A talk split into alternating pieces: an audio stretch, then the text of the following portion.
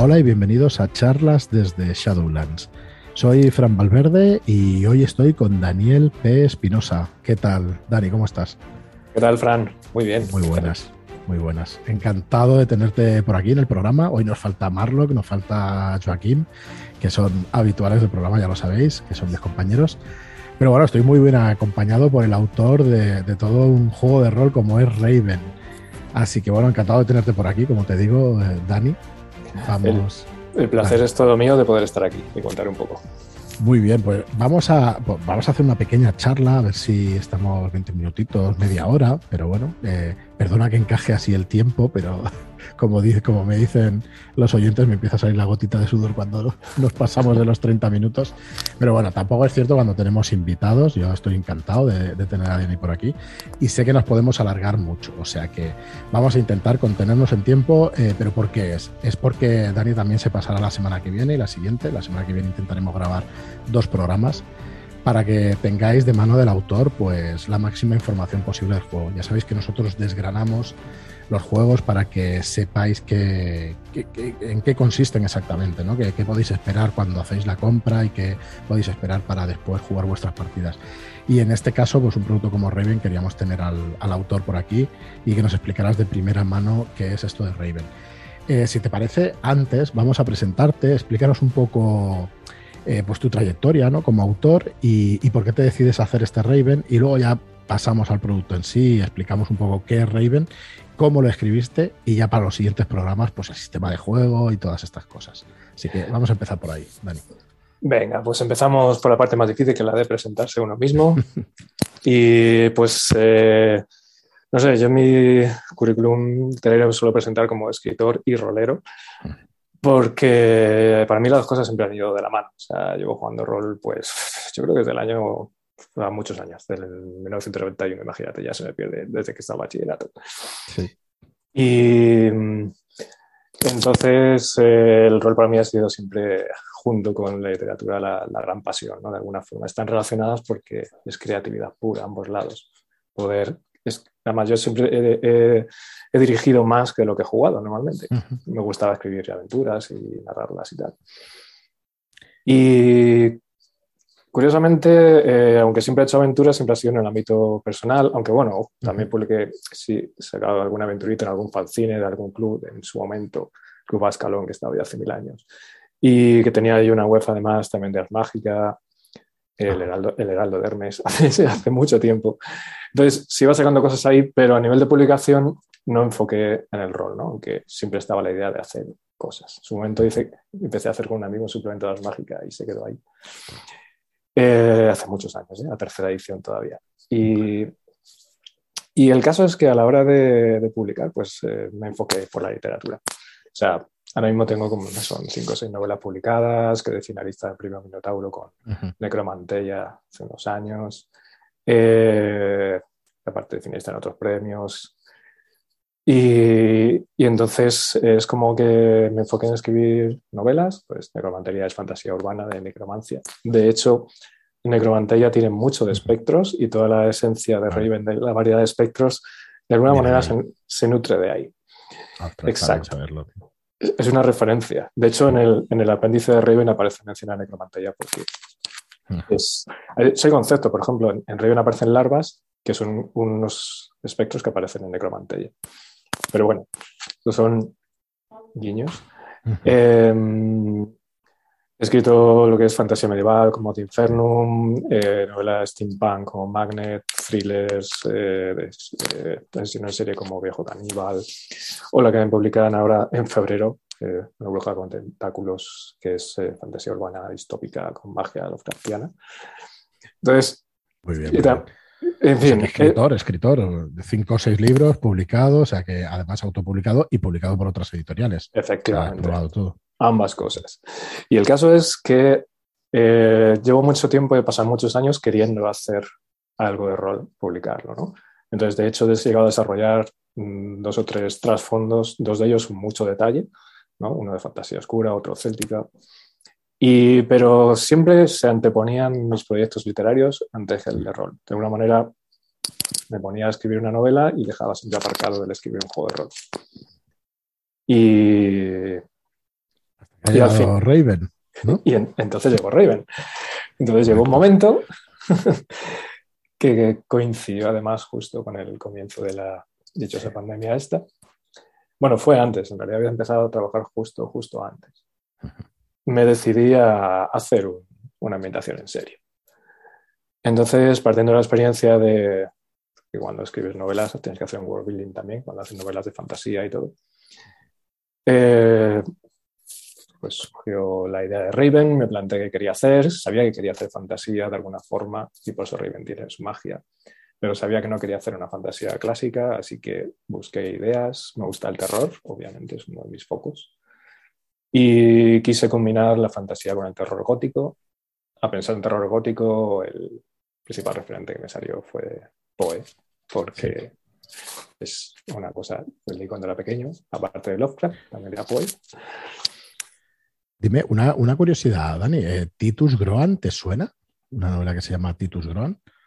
Ya la, buscaré, ahora no me acuerdo si el autor, no me acuerdo siquiera. Yo creo que era contemporáneo de, Edgar Allan Poe. No te suena, ¿no?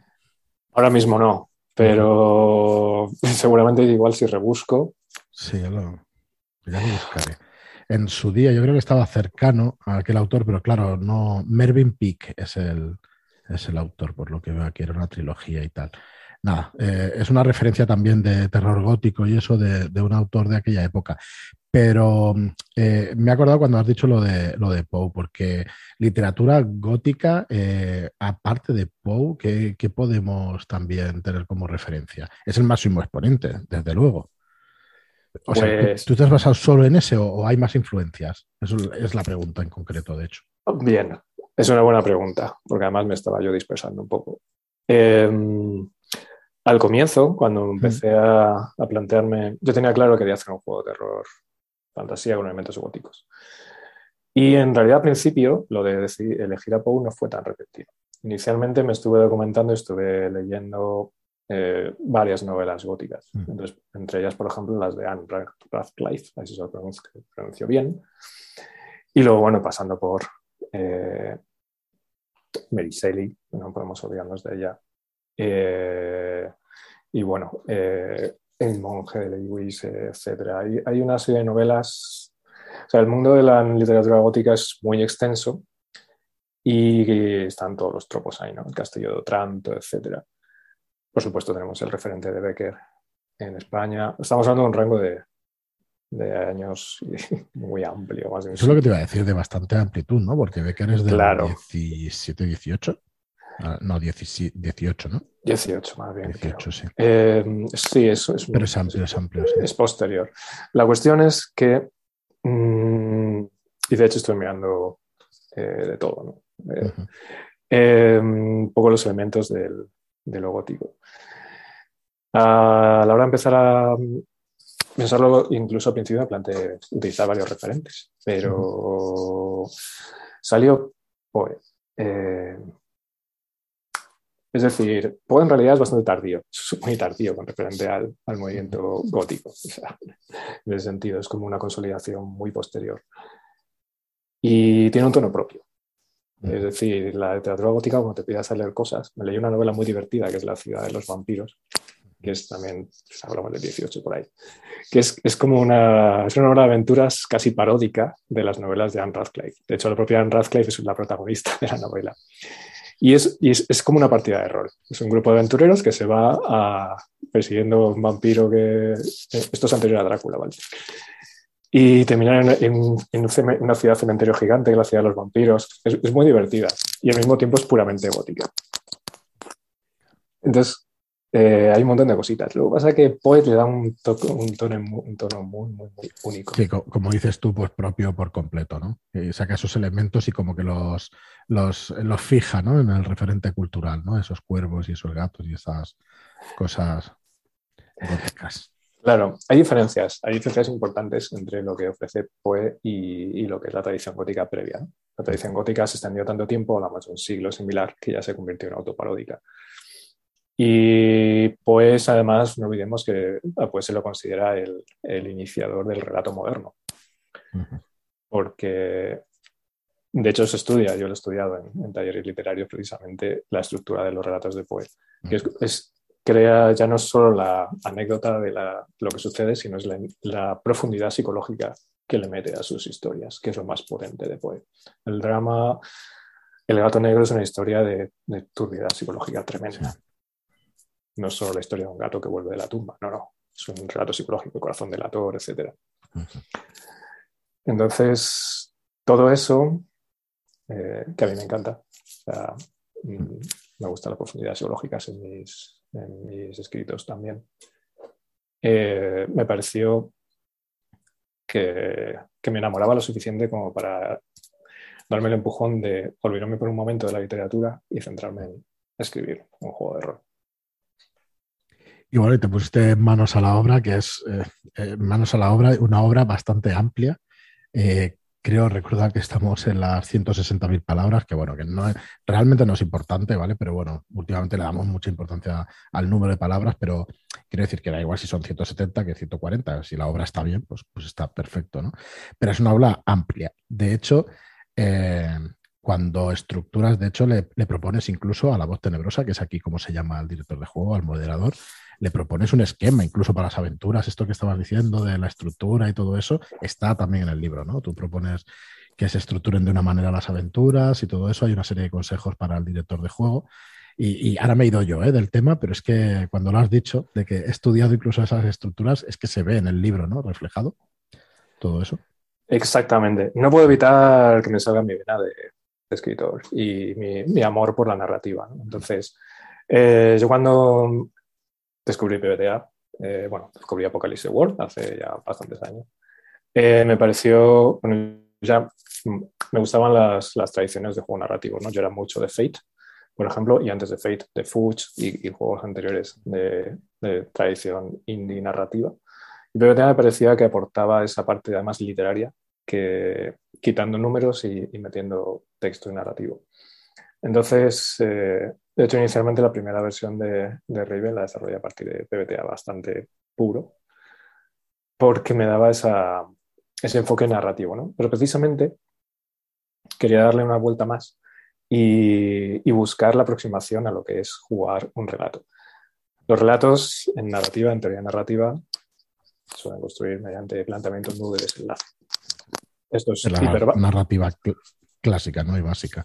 Clásica, que sigue existiendo en el noventa y mm. tanto por ciento de, las obras. Pero esto es lo que significa es que planteas una situación, eh, se desarrolla profundizando en ella, se va complicando, se van descubriendo cosas nuevas, se va incrementando la tensión porque surgen nuevos misterios, nuevas amenazas, va mm. creciendo en un pico, que puede tener varios picos, varios puntos de giro, y terminas en un clímax, que es donde se produce el desenlace, eh, la confrontación, ¿no?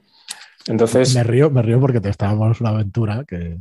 La aventura que va en el libro y fue exactamente así, ¿no? Iba subiendo la tensión, subiendo, subiendo, hasta que al final se desencadena lo que, es el final de la aventura. Pero sí, sí. Exacto. La aventura, exacto. La aventura de Noche de Cuervos. exacto. Entonces, eh, quería darle esa vuelta de, bueno, dentro de lo que es la libertad de juego y tal, pero jugar con una estructura que permita a la persona narradora, eh, o bueno, voz tenebrosa, como le llamo, eh, que permita ir añadiendo giros en la historia que, aparte de la libertad que tienen las personas jugadoras de ir haciendo lo que les apetezca, va, digamos, lanzándoles ganchos, empujándoles direcciones para acercarles a ese, a ese desenlace. Y al final producir ese mismo efecto redondo ¿no? de, de un relato que comienza con un problema, con un conflicto, con un misterio y termina en lo más alto y que hay que enfrentar una situación. Entonces sí, ofrece Raven una estructura que he llamado Maelstrom en honor a Poe. El Maelstrom es un remolino de tensión que va aumentando hasta que... De hecho, da nombre al sistema, ¿no? El sistema de juego Maelstrom, ¿vale? Que es así como lo has bautizado. Así que eh, yo en un primer momento te quería incluso, bueno, igual te propongo un cambio, pero al final es un nombre que dices, bueno, está dentro de POE, es un nombre que vamos a repetir hasta la saciedad y os lo vais a saber todos los que nos escuchéis, seguro, porque, porque bueno, de eso se trata, ¿no? De tener una cosa, pues, pues que sea fácilmente recordable y, va a ser a base de repetición, si es que lo veis muy complicado el nombre. Pero sí, sí, es, también pillarle el tono. Em, de hecho, sobre el tono me gustaría también hablar, y es que Eh, la pregunta más bien era, ¿qué es lo más importante de Raven? Y yo es que la respuesta la daría yo como el tono debería ser lo más importante en Raven. Quizá no lo más importante, pero tiene, es de lo más importante, ¿no? El tono, la atmósfera, digamos. Correcto, yo es que incluyo ahí... La atmósfera y la historia de los personajes. Para mí es lo fundamental en Raven. Eh, una de las cosas que me han ido asesorando durante todos los años que llevo en el rol y, dirigiendo y tal, ojo que aquí, pues yo como muchos empecé dirigiendo súper feliz en su momento el MERP, el Señor de los Anillos, con las tablas de, de críticos. Era, era, muy divertido. Pero el primer juego que dirigí fue Star Wars y recuerdo escribir incluso una historia en lo que lo pasa un tipo película. Entonces, siempre he ido buscando, pensando cómo reflejar en una partida de rol la narratividad, ¿no? la épica que uno busca, sea una novela, una película. Y he ido experimentando. Tengo suerte de que tengo, bueno, un grupo, dos grupos de juego, o sea, un, grupo amplio de, amigos que jugamos de una forma muy narrativa desde hace muchos años. Y he conocido gente, pues, que también es muy buena en eso. Entonces, al final te vas retroalimentando y Mm, vas explorando formas de, de, jugar, de narrar, como me gusta llamarlo. Y, y se me ha ido la pregunta, pregunta exactamente. No, ah, yo llamo tono, claro, yo llamo tono a lo que eh, tú englobas como atmósfera y, y todo el, conjunto, ese conjunto de cosas que hace la experiencia de Raven. Sí, claro, la cosa es, esto puede ser un gusto muy personal, pero eh, a mí me pasa cuando narro partidas de rol y también me pasa cuando escribo. Eh, para mí la atmósfera es fundamental. Entonces, plasmo las historias a partir de la atmósfera, entonces efectivamente en Raven tiene muchísima atmósfera. Es clave y me doy cuenta de que además cuando tú sumerges al grupo de juego en, una atmósfera, eso hace todo mucho más fácil porque enseguida se meten y empiezan a sacar, en este caso, sacar su buena gótica, que todo el mundo la tiene, y, y empiezan a salir de ahí. Y eso conectado con otra cosa súper fundamental, que es darle importancia a la historia de los personajes. Que no sea aquello de, yo, pues bueno, sí, ah, sí, tengo una historia de conocí, tenía mi familia, la quemaron la granja y la mataron y ahora estoy aquí con un grupo de aventureros. Y luego, nunca más se vuelve a hacer referencia a nada de lo que tiene que ver con el personaje. Exactamente. Aquí, sin embargo, toda la historia de los personajes está todo el tiempo presente. Entonces, para mí son las dos cosas fundamentales. Sí, sí. Eh, bueno, y cuando dices atmósferas, hablamos también de inversión, ¿no? Precisamente de, estar metido en la partida el máximo tiempo posible, de la mejor manera posible, que es también importante. Sí, sí. Esto, esto ya cada, cada grupo lo maneja de una manera.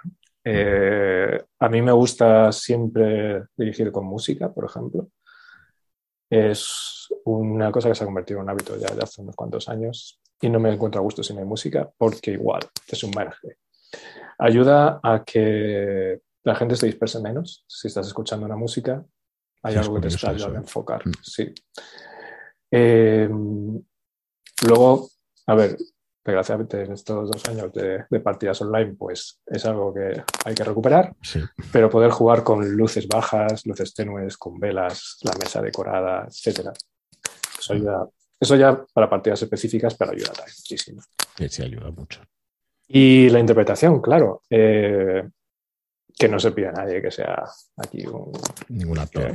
exacto, el actor ni actriz ni nada. Pero eh, sí tratar de actuar en personaje, hablar como en personaje, porque eso también ayuda mucho.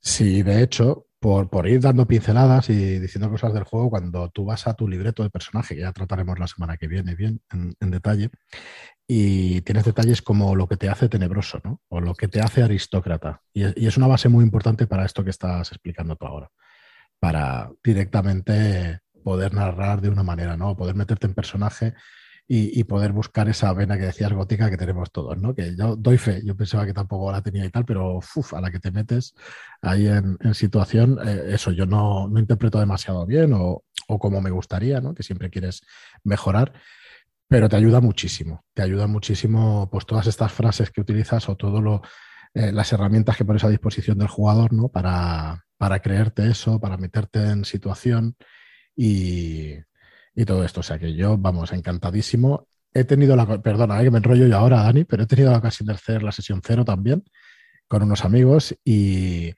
y es que eh, tú propones en la sesión cero pues que se haga la hoja de personaje, que se pongan los personajes en situación y que se narre un poquito ¿no? de, lo que están haciendo en ese final de la sesión cero. Y con las cuatro preguntas que propones, eh, bueno, es que yo no tuve que hacer nada más. Fue leer, poniendo un poquito de tono así misterioso de, voz tenebrosa y tal, eh, decir, vale, ¿y qué haces en esta situación? ¿no? Y estás allí en tu laboratorio con tus cosas, pero de repente recuerdas algo. ¿Qué es ese algo? Ostras, esas cuatro preguntas es que funcionaron como un tiro. O sea, realmente funcionan muy bien. Eso, la verdad es que me gustó muchísimo. Y, y bueno, hace que los personajes ya entren y te estén explicando su vida porque llevas como dos o tres horas preparando esas relaciones, preparando ese personaje, etiquetando muy bien lo que eres, etiquetándonos la palabra, ¿eh? le quita todo el glamour a lo que quería decir. Pero bueno, imagino que se entienden ¿eh? cuando dicen, bueno, ¿qué es lo que te hace tenebroso? ¿Qué es lo que te hace Exactamente. claro. Me estoy acordando, como estamos hablando de cómo surgió Raven y tal, precisamente del, proceso de, desarrollo de Raven, ¿no? Mm. Eh, que ha estado desde el principio centrado en este tipo de temas. O sea, yo empecé a trabajar en Raven a principios del 2020, eh, incluso no sé si a finales del 2019 ya estaba empezando a elaborar la idea. Además, inicialmente, curiosamente, la idea era hacer una campaña.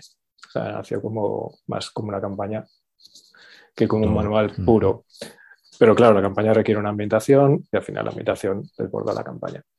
Y entonces, eh, eh, con el grupo que juego, por cierto, ya aprovecho el saludo de aquí, que gracias a este grupo, el, digamos, estos hasta ahora seguimos jugando, ha sido casi los dos años de desarrollo constante, han aguantado como 15, 16, 18 versiones de las reglas, o sea, cada, cada, sesión llegaba y les mareaba con unas reglas nuevas. Ahora hemos cambiado, ahora está. Entonces, saludo aquí a Ana Giovanna, a, a María y a Juanchi, que son los mejores. Un saludo desde aquí, sí, señor. Y mm, entonces, desde el principio, la idea era precisamente que, a ver, soy personaje ya, pero es que cada personaje tiene una serie de elementos, ¿no? Tiene su maldición, la maldición que hereda de la familia, tiene su persona amada, que es una cosa muy importante en los relatos de Poe, por eso está ahí. Eh, tienes un enigma personal de algo que es lo que te engancha con lo que tienes eh, para desarrollar tu trasfondo. Y luego tienes un montón de relaciones con, entre los la propia familia, claro que son hermanas y hermanos, y gente de la mansión y tal. Entonces, esos conceptos han estado desde el principio, en este grupo, como ya te digo, los tienen muy claro, y a partir de ahí, bueno, y fueron definiendo eh, sus maldiciones, al principio era todo más abierto, y, pero todo era como muy gótico, ¿no? Enseguida, en cuanto le solté la idea de, bueno, tienes una maldición, tienes una persona mala, empezaban ahí a alucinar. Me decía ratos casi familia Adams, eh, combinado con Poe, que es muy divertido.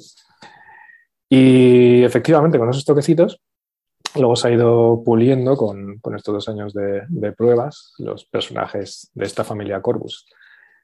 Me he dado cuenta de que al hacer varias partidas con otros grupos, por ejemplo, con, con el vuestro Fran y con Territorio Indie y algunas otras partidas con otros grupos, a pesar de que eh, se proporcionan personajes concretos, ¿no? Pues el nigromante atormentado, la poeta maldita, la sin alma, tal. Cada grupo lo define de una manera, porque como se deja libertad en la sesión de cero de construir un poco tu entorno, tu manera, cada uno entiende la goticidad de una forma. Y eso está muy bien, porque cada familia, aunque son toda la familia Corvus, son muy distintos. Claro, muy distintos, como cualquier familia normal. Exacto, como cualquier familia funcional normal. Eso es. Sí, sí. Bueno, pues eh, mira, para llevamos ya unos, unos minutos. Eh, te lleva a escribir, mm, o sea, estás escribiendo Raven y tardas, vamos a, hablar un poquito de, de, cuánto tiempo has llevado con el desarrollo. Hablar de estos dos años, escribirlo realmente han sido casi seis meses ¿no? de, duro trabajo porque, vamos, mm, las horas que habrás gastado ahí yo, vamos, lo sabes tú porque sí. es excepcional. Y, y, nada, cuéntanos, ¿qué ha sido lo más, lo más difícil? Lo más difícil han sido estos, efectivamente, han sido, como dices, o sea, trabajando desde comenzar la idea, pues esos dos años, lo que es eh, pulirlo en las distintas fases de playtesting, ha habido varios momentos difíciles. El primer momento difícil fue cuando decidí hacer un sistema propio en vez de utilizar PBTA. Es una decisión muy difícil y arriesgada porque lo más fácil para mí hubiera sido tirar con un sistema ya hecho, me habría ahorrado quebraderos de cabeza. Pero por otro lado, quería flexibilidad para contarlo de mi manera y no estar encasillado y aparte utilizar conceptos que se alejen del PBTA. ¿no? Entonces al final ha sido difícil, muy difícil el desarrollo del sistema, pero muy satisfactorio. Ahí es donde te digo que el grupo de Corbus se ha comido un montón de testing de cosas. Y yo he recibido un montón de feedback y de opiniones suyas que agradezco un montón. Y eso ha sido muy difícil.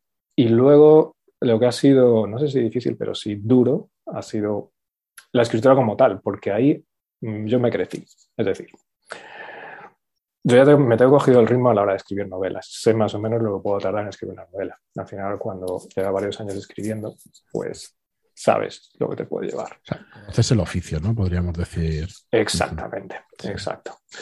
Entonces, claro, yo calculé más o menos pensando de, bueno, pues más o menos sabiendo esto, pero un juego de rol es muy distinto, claro. Te encuentras con que tienes que explicar un montón de cosas, tienes que buscar una claridad expositiva, hay mecánicas, no tienes que buscar una narración como tal solo.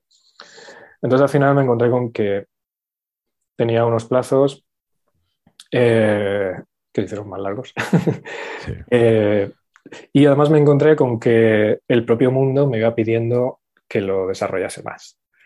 Entonces yo inicialmente pensaba haber hecho un juego más breve, pero eh, no me pude resistir a, explorarlo más en detalle. Ampliar la ciudad de Raven, ampliar todo el trasfondo, explicar todas las facciones, la mansión, todo. Porque me pareció que es una de estas oportunidades de si no lo hago, no lo voy a hacer nunca. Y con lo cual fue un trabajo duro, pero tremendamente satisfactorio ahora que ya está terminado. Claro, pero el durante, que es de lo que estamos hablando, la verdad es que, tiene que ser, tiene que ser muy duro, muy duro.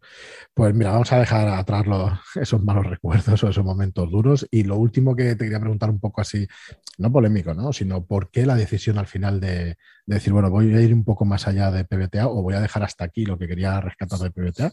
Y quiero, yo recuerdo que, nos habías dicho eh, que lo que mm, que querías tú tomar las riendas de los relatos. Quería que el, narrador, no esta voz tenebrosa, tuviera las riendas del relato, ¿no? Que, está muy bien todo el construir ciertas cosas en común con el grupo.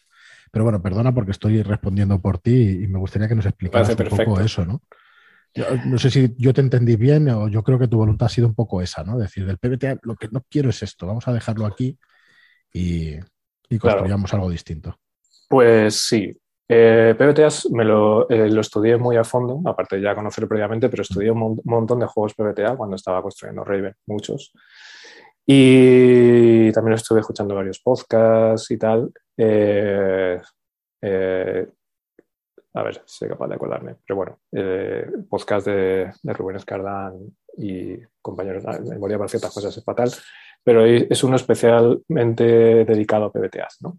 Entonces, eh, lo que fui viendo es que el PBT ha evolucionado, seamos serios, porque Apocalipsis Wall salió hace más de 10 años. Parece algo ah, nuevo. Es que, pasa el tiempo, sí, sí, parece algo nuevo, pero es que pasan muchos años. Claro, exacto. Entonces, ahora mismo el, el PBTA, el concepto de PBTA ha pasado como con el concepto de los aspectos de Fate. Los aspectos de Fate han, calado y están en muchos juegos que ni siquiera son indie. Es un concepto que ha permeado. PBTA ha ocurrido ya lo mismo. Hay ya juegos PBTA que utilizan conceptos, o sea, perdón, hay juegos que utilizan conceptos PBTA que ni siquiera son PBTA. Pongamos el caso más conocido es Blades in the Dark, ¿no? que de por sí ya no es PBTA, aunque si no es Force in the Dark, que lo que hizo este eh, Harper fue decir, voy a coger la base de PBTA, pero voy a reimaginarlo porque hay cosas que no me convencen y tal. Trophy Dark se nutre también de ese tipo de, núcleos. El propio True Dark es muy similar en quietus, cosas así. Entonces fui viendo que podía coger ciertos conceptos narrativos de fondo, combinarlo con otras cosas, como por ejemplo algunas cositas de Fate que he cogido y otras ideas que vengo arrastrando personales, eh, probando por mi cuenta.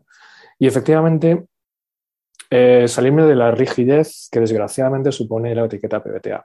Porque la etiqueta PBTA eh, lleva asociada un montón de cosas confusas porque al final es difícil llegar a definir PBTA, es una filosofía en la que entran muchas cosas.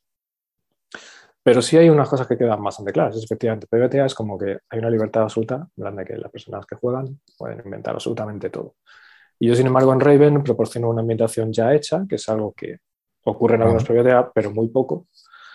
Y por otro lado, efectivamente, quería acotar un poco de, eh, vale, la libertad, o sea, digamos, la persona narradora es la que se encarga del mundo, la persona jugadora se encargan de sus personajes y lo que les rodea, que en realidad es más el concepto de Fate. Es decir, soy muy fan de Dresden Files, por ejemplo, eh, y en Fate estaba acostumbrado a jugar un poco así, en plan de que quien narra es quien inventa el mundo, quien juega puede aportar cosas, pero más acotadas entorno. Entonces, yo quería salirme de esa... O sea, quería efectivamente acotarlo más para que fuese la persona narradora quien dirigiese de alguna manera el relato que se va a jugar, pero permitiendo también margen de libertad a los jugadores. Entonces, para quitar esas ideas preconcebidas de, ah, estoy jugando PBTA, entonces puedo inventarme todo lo que me rodea. Bueno, eh, tiene cosas de PBTA Raven, eso es innegable, pero también tiene cosas que no son puras PBTA, por tanto. Sí, sí, es una cosa nueva. Es una cosa nueva, ¿no? Que al ver, a la hora de crear, nadie crea de la nada. Al final vas cogiendo elementos y vas transformando y conviertes una cosa, eh, varias cosas, digamos, en algo tuyo. Yo la verdad es que lo describiría como que pones el marco, eh, pones la ciudad que está cerrada, pero los jugadores pueden llegar a poner detalles de eso, de su vida privada, de la mansión, de sus, de sus partes de la mansión, de qué ha sucedido con las relaciones entre esos personajes, entre ellos, entre los PNJs también de, de la ciudad. Así que, bueno, tiene también parte, sí, de esa construcción PBTA, pero el mundo está definido, ¿no? Al final tienes unas facciones, tienes unas personas que lo habitan, tienes unas construcciones en la ciudad y es un, es un marco claro, ¿no? De juego y, eso es verdad que no, que no es así en los, en los PBTA, que puede llegar a ser mucho más abiertos. Normalmente lo es. Y esto que tú has descrito, además, por ejemplo, insisto, en Fate se hacía así. Que parece que tenemos muy olvidado Fate, pero... Los mundos Fate, ¿no? Los mundos Fate, insisto, Dresden Files tiene una de las mejores construcciones de ciudad que he visto en ningún juego de rol. Tiene un proceso de construcción conjunta de la ciudad que me parece maravilloso. Y, se juega un poco así, está abierto, pero el peso narrativo, el peso de la historia sigue estando en la, en la persona narradora. Y es un poco lo que yo buscaba en, Exacto, en, Raven. es que cómo consigues, bueno, ahora por filosofando y comentando, ¿no? Pero cómo consigues esa ambientación, ese tono, esos, ese tono de un relato de, de Edgar Poe si, si los jugadores igual no lo han leído siquiera, ¿no? Pues yo creo que tienes que tener una voz unificadora, ¿no? De alguna manera. O quizá no sea solo eso, ¿no? Mm, va un poco en todas las líneas. Eh, al final, la, Raven se puede jugar sin haber leído a Poe, aunque sinceramente recomiendo que leáis a Poe. porque, enriquece vuestras vidas, ya, punto. Eh, bueno, y aparte ayuda a captar el, tono de Raven.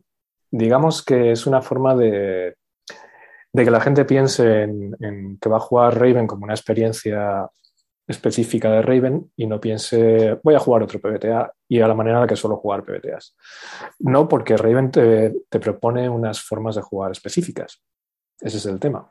Por eso no, no es PBTA en ese sentido. Es, no, esto es Raven. Raven te propongo una forma de jugar. Entonces, mírala y si te gusta, pues genial. Bueno, pues yo creo que tenemos hecha una, bueno, pequeña, no sé, pequeño repaso, ¿no? Al, porqué de este Raven, cuáles eran tus inquietudes. Nos dejamos montones de cosas en el tintero. Pero bueno, yo te emplazo, si te invito, Dani, a venirte para aquí pues la semana que viene y a hacer un par de programas más y, a ver si podemos dar más detalles, ¿no? Desde eso, desde cómo se creó a, bueno, meternos ya en profundidad, ¿no? En esos personajes jugadores que no son personajes jugadores, que van a ser personajes Corvus, PC, PC o PCs, que, que, bueno, que directamente le cambias esa, esa regla no escrita de PJ y dices, bueno, pues no, persona Corvus o personaje Corvus, mejor dicho. Y bueno, nos meteremos con eso, nos meteremos con la ciudad y con muchas otras cositas, porque, mira, una última pregunta sí que, sí que quería hacerte. Perfecto. Em, el tema de cómo de constreñido, yo sé la respuesta porque me he leído el manual, ¿no? Pero cuando presentamos un poco y no hemos llegado a presentar la ciudad con todas las facciones que tiene y todo lo que puedes hacer en ella, eh, hay mucha gente que puede Mm, que puede presumir de que igual este juego tiene dos partidas, porque vas a jugar en la mansión, vas a hacer tus relaciones y vas a jugar dos aventuras allí en la mansión y, ya está. ¿Y qué más?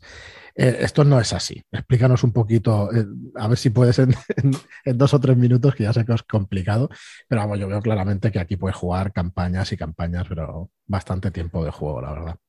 Eh, efectivamente, de hecho, era una de las ideas cuando quería hacer Raven. Al final, mm. Raven está construido como, en cierto modo, como un sandbox, en el sentido de que te ofrece, de hecho hay un capítulo muy extenso en el que te detalla toda la ciudad con cada uno de sus barrios, en cada barrio te ofrece lugares misteriosos, sus enigmas, maldiciones, personajes relevantes, su historia, etc. Luego además hay todo un juego de facciones de poder dentro de la, dentro de la ciudad, hay toda una serie de capas y capas y capas de misterios, que es otra de las cosas que te da para ir explorando plan de, ¿qué es la logia? ¿Por qué la logia estaba aquí antes que nosotros? Vale, pero es que antes de la logia había otras cosas. ¿Y qué pasó durante la guerra?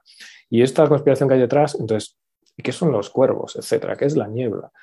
Hay toda una serie de elementos que están pensados para que se jueguen un montón de partidas en las cuales vas jugando historias y al mismo tiempo te vas encontrando con los distintos misterios y vayas aprendiendo un poquito más de ellos poco a poco. De hecho, se incita a ello, ¿no? a que cada aventura se desvele un pequeño detalle de la ambientación para ir conociéndola más. Y luego la mansión está también pensada para que incluso puedas hacer una campaña solo en la mansión. La mansión es enorme, de hecho es indefinido el tamaño que tiene, está inexplorada y está lleno de sitios malditos y misteriosos y hay una, ahí hay una libertad absoluta para que las personas jugadoras inventen lo que quieran que hay dentro de la mansión. Ahí pueden inventar lo que quieran y se pueden desarrollar todas las historias que se quiera. Todo relacionado con la historia de la propia familia Corvus, de Raven, con lo cual te da para muchísimo, todo. O sea, de hecho puedes jugar Raven solo en la mansión si quieres. De hecho, es tentador no salir de la mansión. bueno, ya se me ocurrían unas cuantas cosas. Vas leyendo y se te van ocurriendo semillas de aventura y, un montón de, cosas. Pues eh, nada, Dani, eh, seguimos hablando la semana que viene porque sé muy bien de qué va esto y nos podemos estar 20 minutos más y una horita más hablando, hablando de esos misterios y todo eso. Eh, bueno, deciros a todos los que nos escucháis que si os hace gracia esta ambientación, si os gustaría, si os gusta escuchar más, si, estáis interesados en algo que tenga que ver con Raven, podéis entrar en shadulas.es barra Raven y dejarnos allí vuestro email. ¿Por qué? Porque vamos a hacer una cosa que no solemos hacer, que es todo el que se haya apuntado a esta newsletter va a entrar dentro de, las cosas especiales que hagamos para, para Raven, para el lanzamiento sorteos, eh, pues descuentos especiales o lo que podamos hacer para esta preventa, eh, serán aplicables para los que se apunten a esta newsletter. Así que acercaos a la web en shadowlands.es barra Raven, nos dejáis allí el email y ya os decimos que tenemos preparadas varias cosas, entre ellas pues varios sorteos para, para bueno, para que podáis disfrutar de, este Raven y, y, que tengáis la oportunidad de, pues como digo, de disfrutarlo, porque la verdad es que ha sido un placer para nosotros también editarlo. Estamos disfrutándolo muchísimo y a ver si vemos muchas partidas por ahí. Por...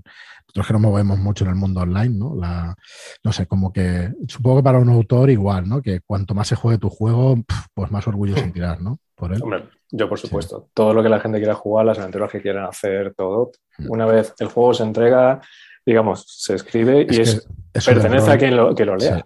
Eso del rol es maravilloso. ¿eh? las novelas están mucho más cerradas en ese aspecto. Es lo que has escrito así, tú tienes tu propia interpretación, pero un juego de rol, que tú lo puedas cambiar de esa manera es una maravilla. sí, de hecho te voy a hacer el inciso este de, claro, mm. de hecho, aunque Raven te ofrece la ambientación completa, al principio están las premisas que, bueno, puedes hacer con Raven lo que quieras. Solo te voy a plantear unas premisas de mm. los cuervos son peligrosos, tal, tal, tal. Si sigues estas premisas, a partir de ahí haz lo que quieras. Sí, yo el manual lo he leído, pero el otro día revisándolo, pues al final también eh, tienes también unas palabras para decir, oye, si no quieres jugar con personajes Corvus, que sepas que puedes también pues, irte a otros lugares de la ciudad y montarte otros personajes y eso. Que, también lo puedes hacer, que está claro, ¿no? Que... De hecho, eso surge. Eso cuando juegas mucho, nos ha pasado de, oye, vamos a jugar con, los, con la servidumbre, por ejemplo, de la mansión. te vuela también la cabeza, como, como se dice ahora. Muy bien, Dani, pues nada, muchas, muchas gracias. Nos oímos la semana que viene. Te tendremos por aquí también. Y nada, el resto, cualquier pregunta que tengáis también, que sepáis que estamos en charlas desde Shadowlands, en nuestro canal de Telegram, que está Dani, que, bueno, que muy amablemente, la verdad es que muchas gracias de, contestar todas las preguntas que nos hacen allí en el, en el chat. Un placer. Ah, así que bueno, eh, ahí tenéis toda la información y bueno, nos vamos escuchando. Muchas gracias por estar ahí y hasta el próximo programa. Hasta luego.